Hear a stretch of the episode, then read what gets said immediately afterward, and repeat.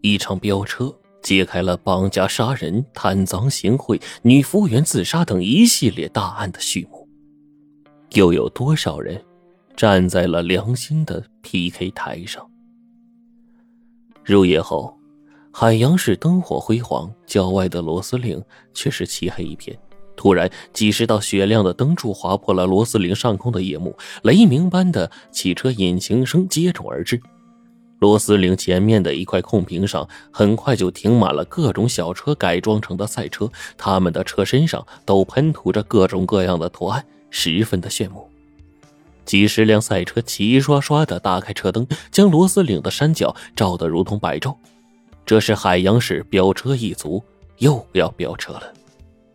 螺丝岭本是海洋市通往省城的必经之路，但是三年前海洋市改扩建了一条公路，将它改造为高级公路。新公路在螺丝岭上挖掘隧道架高架，原来的这段公路啊就很少有车辆通过，恰好也为海洋的飙车手们提供了一个绝佳的比赛场地。今天的较量。将要在海洋的两大高手大白鲨匡大牙和黑豹陈宇之间展开，这个是半个月之前就已经定下的。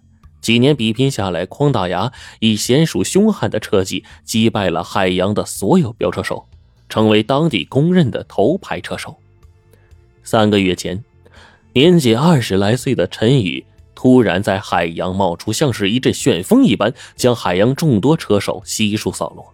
可是谁也不知道陈宇的来历，只知道他独自住在一处高级公寓，出手十分的阔绰，很明显就是一个富家公子。此刻，匡大牙需要通过一场车赛来告诉海洋的飙车手和手下们，他仍然是海洋的头牌车手，海洋仍然是他的地盘。更重要的是，对陈宇这样的肥羊，不能不狠狠的宰他一刀啊！赛车。是要带彩的。参赛双方可以设定赌注，不参赛的人可以自由的下注买自己看好的车手，而匡大牙可以通过坐庄渔利，这个就是匡大牙发明的以赛养车的方法。大白鲨和黑豹此时已经静静的停在了起跑线上，各自的车身上都醒目的喷着一条大白鲨和一头豹子。匡大牙站在大白鲨的旁边，拍了拍车顶。傲慢的对着陈宇说：“哼，小子，怕了的话，现在退出来得及。”匡大牙为这场赛车开出了十万元的赌注，这是海洋少有的高赌注啊！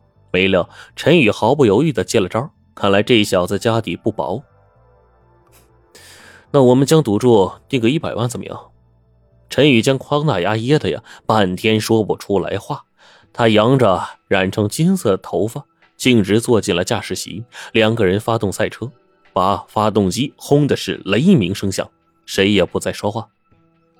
随着裁判手中的黑白旗猛地挥下，唰的一声，大白鲨率先就冲了出去，而黑豹仍然是稳稳停在原地，动也不动。却见陈宇嘴里念念有词：“十、九、八、七，一直数到一。”黑豹这才猛地向大白鲨扑去，而此时的大白鲨早已飙出了几百米。原来，这是陈宇有意让匡大牙先跑个十秒钟。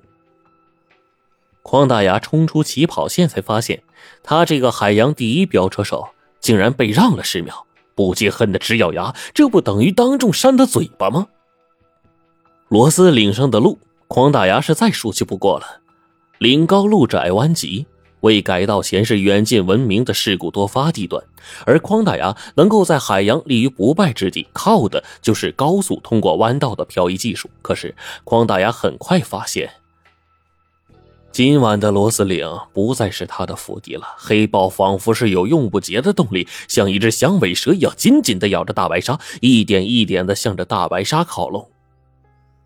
转过折返点不久，黑豹终于爆发了。只听黑豹的引擎发出滚雷般的轰响，在一个弯道前，一个漂亮的弧度，稳稳地超在了大白鲨的前面。眨眼之间，已经超过大白鲨几个车身了。这正是完美的漂移。眼瞅着黑豹已经超越过去，匡大牙却不着急。这一场车赛他不能输，也不会输。绕过前面的大弯就能看到领前的空屏了。黑豹的引擎轰轰作响，力图将大白鲨远远的甩开。而就在这个时候，大转弯右侧的山崖上突然纵身跳下一个白裙女人，不偏不倚的落在黑豹的面前。这电光火石的一刹那，只见黑豹车头猛地向左一打，冲出狭窄的路面，直向山下飞去。黑豹在空中划出了一道弧线，然后冲开山坡上的一片树林，停住了。陈宇的头重重的撞在了车窗上，他眼前一黑，昏迷了过去。当陈宇醒来的时候，发现自己躺在医院里，护士告诉陈宇，他头部啊伤的不重，只是呢，胸口和左手被穿挡风玻璃的树杈呀戳了个正着。手臂骨折，胸口呢被捅了个口子，流了很多血。如果不是昨天晚上有个年轻人及时将他送来的话，他会因为流血过多而死。陈宇躺在床上，努力回想昨晚的场景。这白衣女人是谁呢？她为什么要从山崖上跳下来，又偏偏在赛车经过时跳下呢？正在这个时候，有人敲门进来了。原来呀，是他的好朋友江小川，海洋市小有名气的年轻律师。江小川最近呢接了一栋房产的拆迁官司，是关于市区西门街旧城改造和时代房产公司之间的纠纷案，正忙的呀脚不沾地呢。陈宇有些奇怪：“唐律师，你怎么知道在这儿啊？”江小川说：“现在整个海洋市都知道，昨天晚上那辆黑豹赛车在螺丝岭啊，眼看着要输掉比赛了，为了赖掉十万块的赌注。”竟然自己朝着山坡下冲去，陈宇是气得捶床啊，险些将伤口给扯开。瞎说！当时我已经稳赢了，要不是那女的……陈宇将昨天晚上详细经过说了一遍。江小川越听，眉头拧得越紧，就说：“ 我觉得呀，这件事情很可疑。罗斯岭上的住户很少，白裙女子。”是从哪里冒出来的？按你所说，他好像是故意去撞你的车子。他这样做是要寻短见，还是另有原因呢？还有，那个女人现在在哪儿？是死是伤？是啊，这女人呢，好像专挑我的车子经过时才跳下来，是不是想讹我钱啊？要是被撞上，命都没了，还怎么讹呀？两个人你一言我一语的分析了半天，也没弄出个自筹阴谋来。最后决定啊，由江小川。到出事的现场去了解一下。江小川走了之后，护士领着一个年轻人就进来了。护士告诉陈宇，昨天就是这个年轻人将他送到医院的。年轻人身板很结实，年纪和陈宇相仿。此人告诉陈宇，他是一家通信公司的维修人员，姓吴，叫大明，今年才到海洋市来打工。昨天他独自巡查路线返回市区的时候，已经很晚了。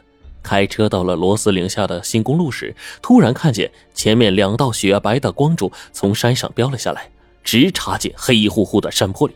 他便停住车，翻越新公路，顺着山坡爬上去，找到了陈宇之后，将他背下山，送到了医院。